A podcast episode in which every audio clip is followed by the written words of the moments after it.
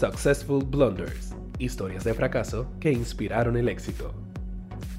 Puedes conocer más en successfulblunders.com. Con ustedes, Alberto Lugo. Bueno, bienvenidos a otro episodio de Successful Blunders, donde hablamos con empresarios exitosos, historias de fracaso. Eso quiere decir que vamos a hablar de cosas que pasaron mal y cómo las enmendamos y qué aprendimos de ellas para mover nuestros negocios adelante. Y en este episodio le damos la bienvenida a Ángel Pérez, buen amigo, competidor y colega de la industria. Ángel es el vicepresidente de operaciones de Rock Solid Technologies y lleva en ese puesto como unos 20 años. 20 añitos. 20 añitos no son nada.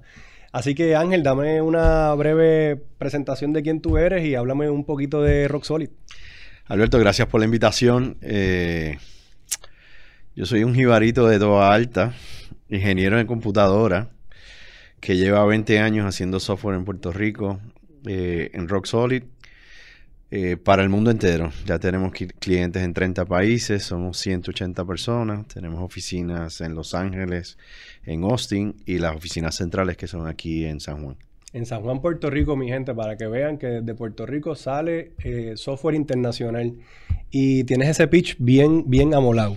Bastante bien. Así que, bueno, pues te damos la bienvenida al podcast y, básicamente, como te expliqué fuera del aire, queremos saber una historia que tenga eh, de, fracaso para que las personas que nos están escuchando o viendo a través de YouTube eh, conozcan pues cómo, cómo, las personas nos levantamos, todos, todos aprendemos yo creo que bastante de los fracasos, mucho más que del éxito. Cuando estamos eh, pasándola bien y, y, estamos haciendo las cosas bien, pues vamos como en piloto automático.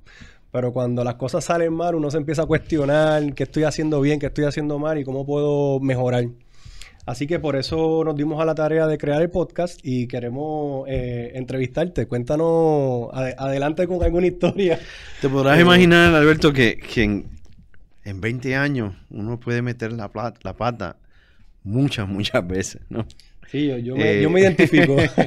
Algún día eh, contaré la mía también aquí en el podcast. Oye, y, de distintas formas, ¿no? Eh, te podría decir que, tenemos la suerte de que esas metidas de patas nunca han sido tan y tan grandes cuando hablamos de clientes.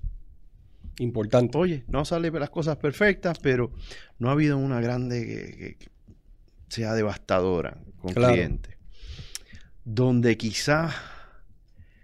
Que esas pueden ser, esas pueden ser las que te saquen de mercado. Oye, devastadora. Una, una, situación con un cliente puede, puede sacarte del mercado. Con un cliente, con un producto, algo que sea trascendental. Así que, gracias a Dios, suerte, no hemos tenido eso. Qué bueno. ¿No?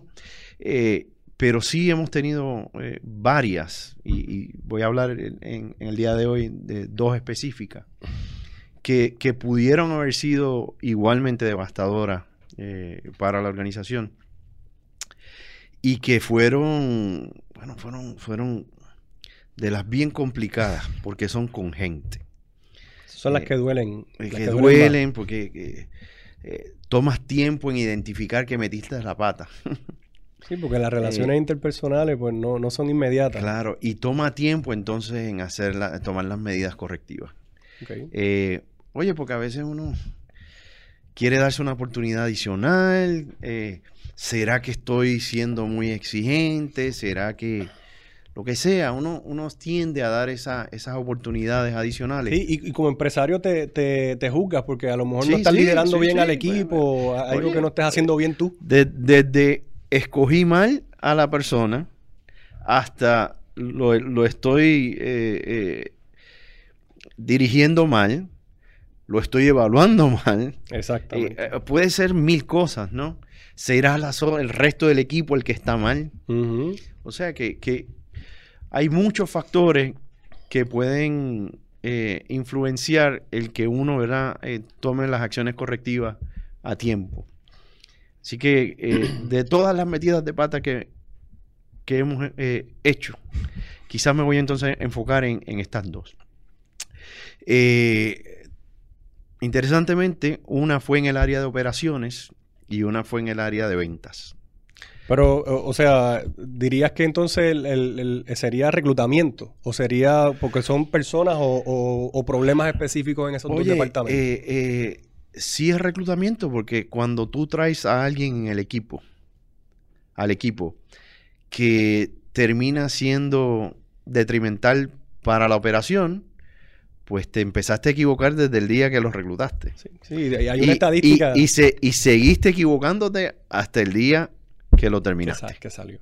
Hay una estadística que dice que una persona que, que añade valor al negocio, creo que añade como un 4% al, al bottom line, pero con una persona que, que, que resta valor o que es detrimental para el equipo, resta hasta un 30%. Creo que es un 30 o un número Oye, bastante eh, alto. eh, No, no, no tenía esa estadística conmigo, pero no la lo vamos a dudo. buscar y la vamos a poner aquí abajo No, para que la no lo dudo, no lo dudo. Eh, entonces, bueno, deja- déjame entrar a uno de los ejemplos. Nosotros traemos una persona para el área de operaciones con mucha experiencia, con un resumen espectacular. Eh, todo indicaba que era, la- la- eh, eh, era un- ¿verdad? Una, una persona perfecta para el rol. Entró, parecía que todo iba bien. Eh, inclusive pasaron meses y, y quizás, eh, quizás un año antes de que los síntomas del problema se empezaran a reflejar en la organización. ¿no? Y era una de estas personas que son tóxicas para la organización, donde eh, está acostumbrado al- a, para escalar hay que pisar a los demás para treparse encima de ellos, ¿no? Eh, y esa, eh, la cultura organizacional de, de nuestra empresa no es para nada así. Exacto. Quizás hay organizaciones que funcionan así. Sí, mucho, Yo- pasa yo mucho en Corporate de América. nunca he se escucha visto mucho, una. Se escucha mucho, pero, pero en, en pequeños negocios eh, Oye, es más no, colaborativo. eh, eh, es bien colaborativo, es más algo de relaciones casi, casi familiares. la- es la gente con quien tú vives 8, 10, 12 horas al día. De hecho, nosotros somos competidores y también siento que tenemos una relación. O sea, Sin tú, me duda, has, tú me has duda. ayudado y me has mentoreado en algunos casos y, aunque competimos en proyectos, somos buenos amigos. O sea, que, que inclusive con competidores. Imagínate dentro de la empresa. Seguro, seguro. Bueno, Entonces, cuando, cuando entra una persona así tóxica, que, que no es tóxica de frente, porque con el bravucón de frente, pues uno sabe Se a qué atenerse, ¿no? Claro. Eh, pero el- la- estas, estas personas tóxicas que entran a empresas que, que hacen las cosas a espaldas, que, que están todo el tiempo maquiavélicamente eh, Planificando. eh, viendo cómo, cómo espacharrar a alguien para salir, para, para tomar crédito o para salir adelante, eh, a veces toma años en, en que la organización se dé cuenta, ¿verdad?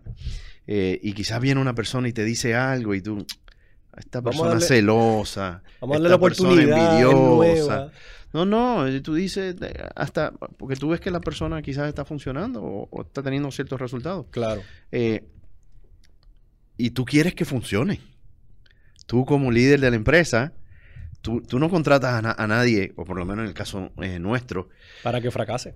voy a contratar a alguien para que fracase. Exacto. Y voy, déjame ver, eh, eh, yo, yo no soy de los trial and error. Yo no contrato a 10 para quedarme con 7. Exactamente. No, no, yo contrato a 10 para quedarme con 10. Entonces, cada, cada, cada, cada esfuerzo que uno hace de traer a alguien al equipo eh, es súper doloroso eh, que no te funcione. Así que uno está apostando ahí como que un poquito más.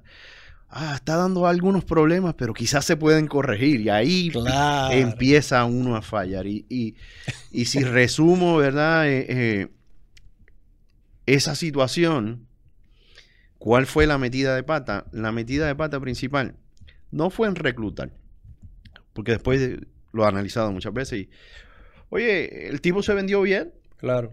Todo aparentaba estar bien. Creo todo- que uno de los problemas principales es que estaba en operaciones, que tiene que ver con muchas Sí, personas. sí, no sí, era, sí, un, sí, con- no era una persona en un grupo oye, aislado. con el tampoco. 80% del negocio. Wow. Eh, oye, y entonces cuando te das cuenta, en ese instante, tú tienes que tomar la decisión y salir de esa persona. Y la metida de pata fue, vamos a darle el break, vamos a esperar, vamos a tomar quizás acciones no tan drásticas para ver si se endereza el barco. Y te pregunto, cuánto tiempo le diste? Años. Wow. Eso también, no tengo la estadística tampoco, pero la vamos a buscar y la vamos a poner aquí abajo, porque eh, yo en uno de los seminarios que he tomado de empresarismo, que tú me has recomendado algunos de ellos, Claro. eh, el profesor nos dijo, be slow to Slow hire, to hire, quick to fire. quick to fire. Tienes que liquidarlo inmediato porque te, te causa mucho más daño del que Es tú... que con la boca es un mamey. Exactamente. y más cuando, cuando mencionas lo que dices que, que son como familia. No, y que, que, que personas de ese, de ese, digamos, de ese perfil que, que tocan a tantas otras personas en la organización, crea un disloque grande sacarlas así.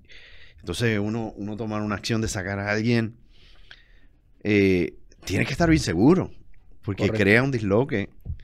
Eh, pero en fin, esa quizás, ¿verdad? Eh, eh, de esa forma resumo cuál fue la metida de pata. La metida de pata es reclutar, quizás no tanto, pero una vez identificas que, que- que esa persona es tóxica, que está creando problemas en la organización, aunque aparente dar resultados, es mejor tener unos resultados menos eh, exitosos, si se le puede llamar así, y tener una paz mental y, y un ambiente de trabajo feliz Correcto. que, que seguir viviendo con, con- con, digamos, ese martirio de, de Sí, tener una, una, persona tóxica. Es una pesadilla Punto. en el día a día. Punto. Así que ese es el caso número uno. Eh, Mencionaste dos casos. Tenía Sí. uno en operaciones. Me interesa mucho el de venta. Eh, Vamos porque al de venta. venta. venta es, eh, es- es complicado siempre en todos los negocios porque las métricas, pues a a pesar de que mucha gente piensa que la métrica es venta, hay muchas otras cosas que ese vendedor tiene que, que cubrir para poder hacer que el negocio sea exitoso y las ventas es la que lleva el negocio adelante. Claro. Eh, como decimos nosotros, ¿qué viene primero, el huevo o la gallina? Exactamente. Las ventas. Exactamente, venta. Menos en Silicon Valley, pero eso es otra historia. Bueno, eso, eso- eso viven de likes. Yo no. Exactamente. Este. Oye, eh, el otro caso en venta, de nuevo, un perfil eh, muy bueno, una trayectoria que se veía interesante, parecía ser un- una persona que podría contribuir a la empresa. Traímos a la empresa, Persona tenía experiencia, obviamente. tenía experiencia. En los dos casos son personas con experiencia. Exacto. Eh, en este caso, ¿verdad? Eh, comienza a trabajar, aparente, eh, aparenta ir todo bien.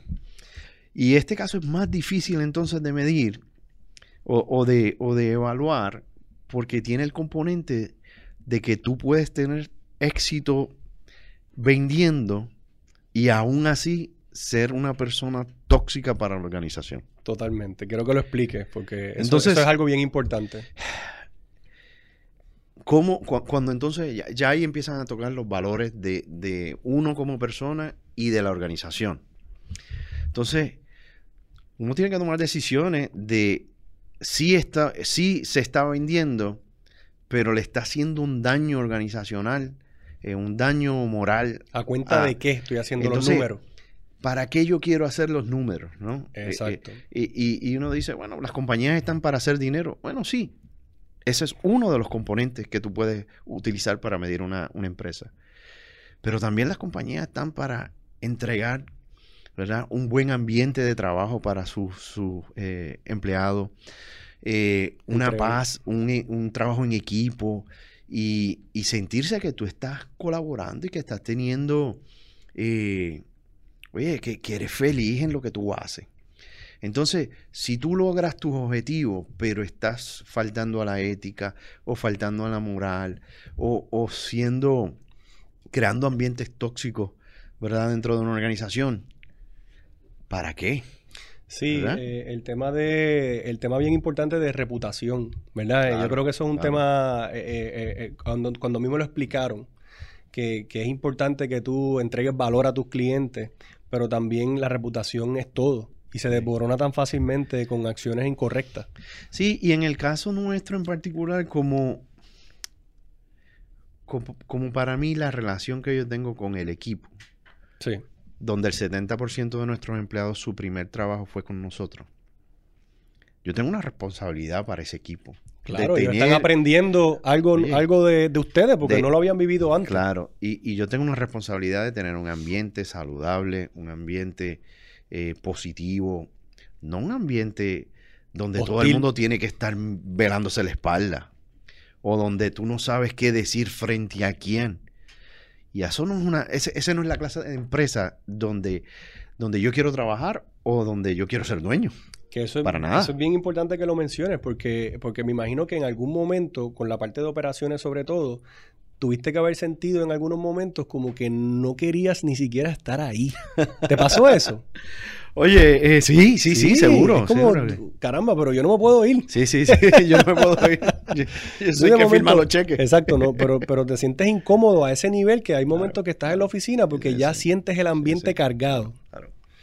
Claro, entonces, en ventas en particular, está la tentación bien grande de, contra esta persona está vendiendo y es una mala persona, pero está vendiendo. ¿Qué hago, no? Eh, y, y la decisión es bien fácil. Sí, eh, pero es fácil decirlo. Exactamente. Sabemos que estamos mal. Exactamente. Entonces, eh, pero cuando, si, si uno se despega un poquito del día a día, Correcto. Y ve, y, y esto es quizás la forma más fácil eh, que yo tengo de, de tomar decisiones importantes. Es no mires este mes, no mires este año. ¿Qué pasa de aquí a 10 años? Y la- el tipo de empresa que nosotros eh, eh, estamos tratando de construir desde el día 1, siempre la, la- la miramos a 20 años. Es la manera. Y ya, llevamos 20, pues miro 20 más, ¿no? Eh, y cuando empezamos eh, allí en la oficina vecina, la tuya, eh, éramos seis gatos y ahora somos 180.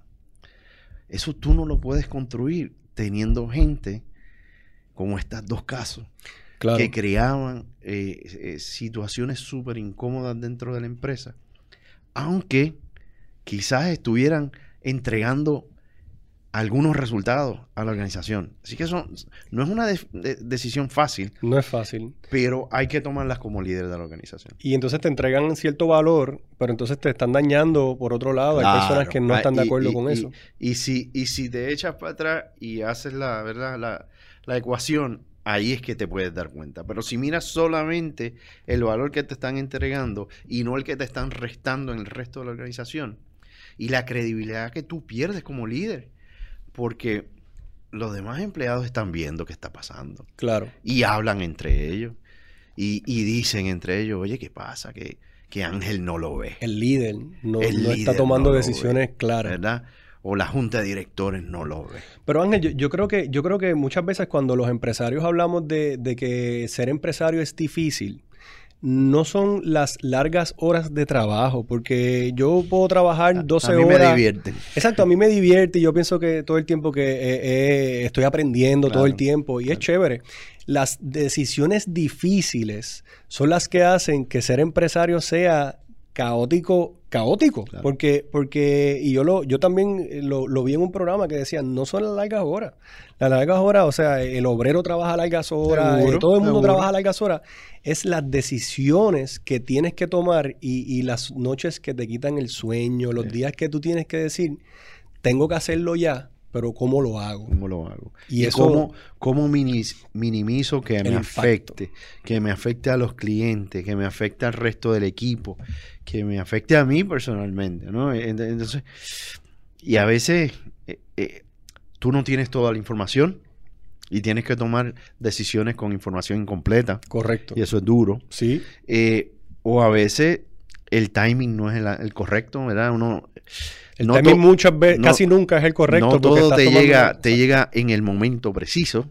Entonces uno tiene que, que hacer ese esfuerzo de, de, como dije hace un ratito, de echarse para atrás, mirar ¿verdad? el panorama completo y decidir lo que es mejor para la organización, no a corto plazo, sino a largo plazo. Yo, yo creo que eso de echarse para atrás es, es crítico y, y- y lo he vivido porque si tú te enfocas en el día a día, que muchas veces eh, nosotros nos quedamos estancados en el Claro. día a día porque llegas por la mañana y hay una situación con un cliente que tienes que atender o con un empleado o cualquier tipo de cosa y puede que pasen semanas en lo que tú logras hacer eso que acabas de mencionar, que es crítico, que es despegarte por un momento y verlo eh, objetivamente. Sí, más y- frío. sí. Más frío. Y, sin- y sin, y sin la, la información, tú dices, si no la tienes completa, pero te echas para atrás y lo ves desde afuera. Claro. Entonces es un poco más fácil, aunque nunca lo es. Oh, y, y después, ¿verdad? Uno con, eh, con las canas y con, con el pasar del tiempo no puede decir, ah, debí haberlo hecho antes. Claro. Claro, eso se ve que es fácil. es fácil, mirar para es atrás. fácil, eh, seguro. 2020. Ahora que uno tiene toda la información, vio lo que pasó, vio la reacción de los clientes, vio la, la reacción del equipo. Pero en ese momento no, no, no, no, no es tan fácil. Claro. Eh, pero bueno, eh, esas fueron, digamos, lo- lo- lo- si, si puedo decir, los dos errores principales ¿verdad? Que, que yo cometí. Ahí no estoy diciendo la empresa entera. ¿no? Sí, claro. En el caso mío en particular, fueron esos dos.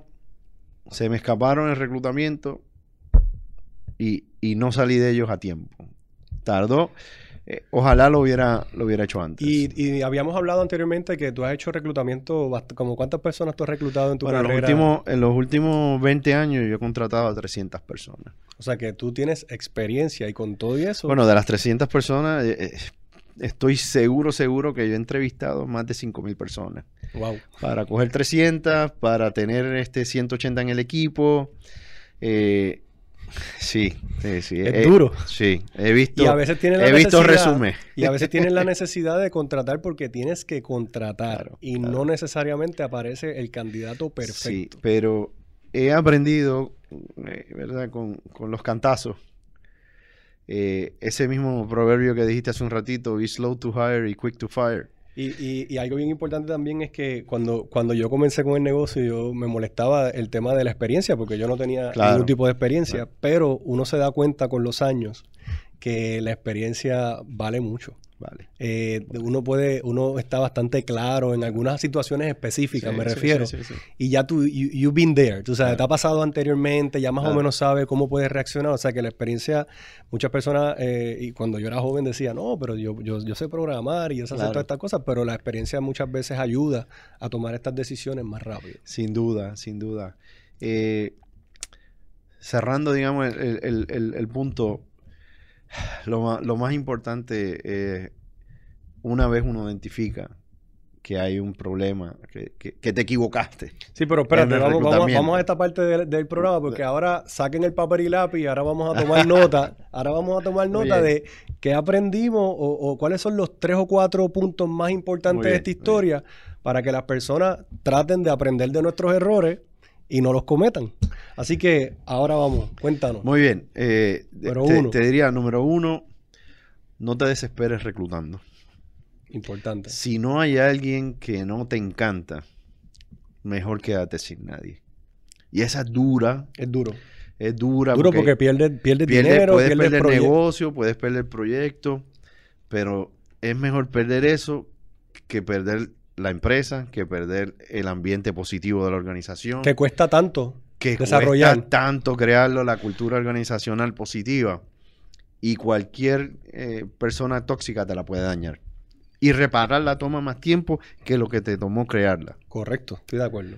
Eh, entonces, eh, sé paciente, sé paciente, se busca más, trabaja más duro bus- buscando. Eso para mí, digamos, es, es- es Número n- uno. número uno. Número dos, asegúrate de tener una, una red bien grande de búsqueda.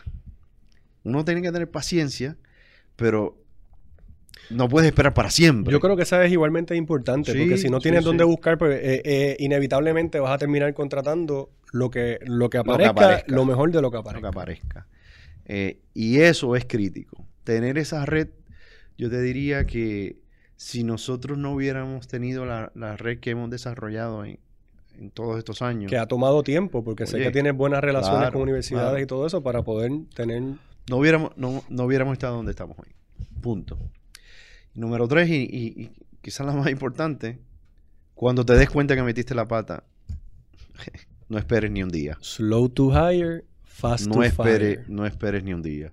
Ese mismo día, te cueste lo que te cueste, toma la, la- la decisión y ejecútala. Toma tu tiempo para reclutar, pero cuando encuentres que tienes el Sí, problema, sí, tienes sí, que si ejecutarlo de inmediato. Tienes que ejecutarlo de inmediato. Y si tienes que pagar bueno, lo que tengas que pagar, págalo. Si tienes que, que ¿verdad? tomar este, las acciones que tengas que tomar, tómalas. Pero no dilates la muerte que es segura. Es inevitable, lo que estás haciendo es perdiendo credibilidad ante tu equipo. Ante la gente buena que quieres retener. Esa yo creo que es bien importante porque Claro. como líder tú tienes Claro. que dar el ejemplo. Entonces es fácil tú ir y decirle a un gerente, lo estás Claro. haciendo mal, pero Claro. cuando tú tienes que ejecutar, tienes que hacerlo también para que los demás vean que tú Eso haces lo que, lo que dices que ellos tienen que hacer. Eso es así. Bueno Ángel, pues te queremos dar las gracias por participar del podcast. Gracias por invitarme. Gracias amigos por sintonizarnos. Successful Blunders, historias de fracaso que inspiraron el éxito. Puedes conocer más en successfulblunders.com.